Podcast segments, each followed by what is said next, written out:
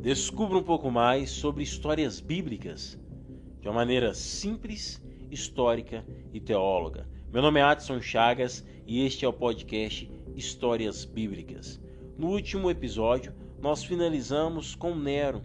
Nero acabara de ser morto e os crentes em Cristo Jesus puderam ficar tranquilos, gozando da sua fé, podendo transitar livremente, podendo expressar a sua fé livremente. Mas, como nós somos uma igreja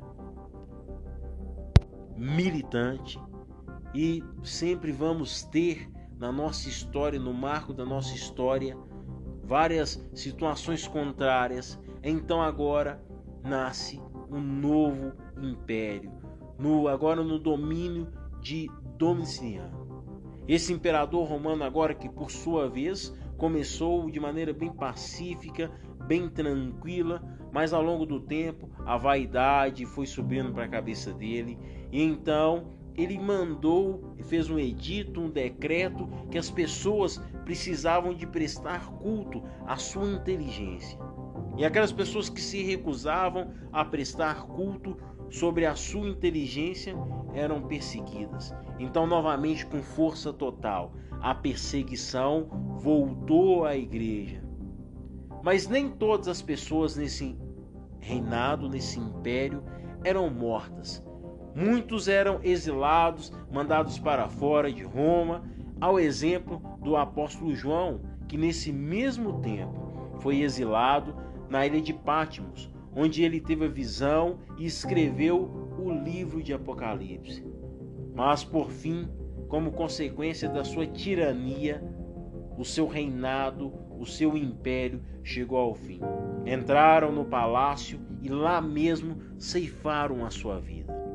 Então, novamente, a igreja vive um momento de crescimento, um momento pequeno de paz, porque logo então, no ano de 98, Trajano assume o poder.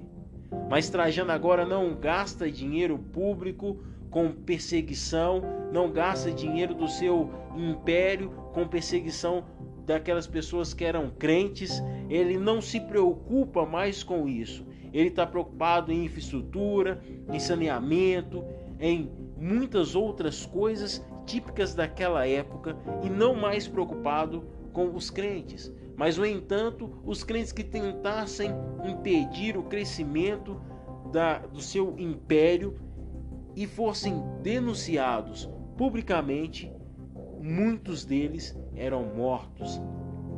Como os grandes exemplos que nós temos, como Inácio de Antioquia, Policarpo bispo de Esmirna, que foi queimado vivo, e um grande homem, Justino, que também morreu.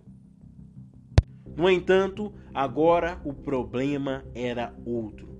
Os mitos tomavam conta da igreja, as pessoas não sabiam mais ao certo em que crer.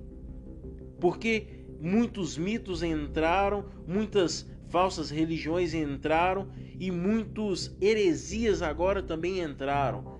Diga-se de passagem que eles achavam que os cristãos é, eram canibais, que comiam e bebiam sangue, comiam corpos e bebiam sangue.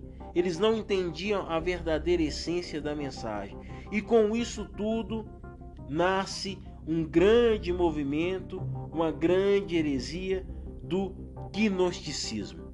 Os gnósticos acreditavam que a salvação vinha através do conhecimento deles, que Jesus Cristo era apenas um espírito.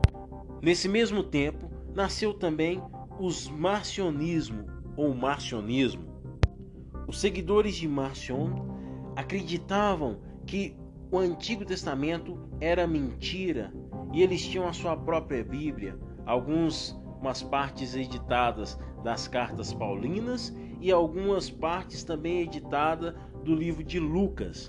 Mas a igreja responde firmemente com três, com três maneiras implacáveis es todas essas heresias.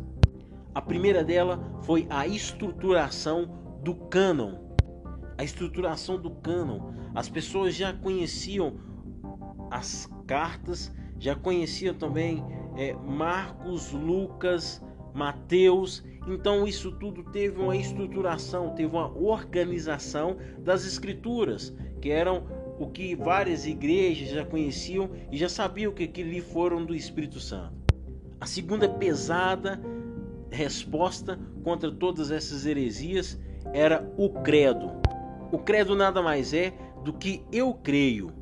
Então eles começaram a crer. Eu creio em Pai Todo-Poderoso, em Jesus, Filho do nosso Senhor, e assim sucessivamente. E crer também no Espírito Santo de Deus. E por último, mas não menos importante, a apostolicidade da igreja, uma liderança apostólica. A igreja de agora com a liderança bem forte através de todos aqueles ensinamentos dos apóstolos, então estava organizada. O cano, o credo apostólico e a apostolicidade da igreja. Quer saber mais? Fique conosco no nosso próximo episódio.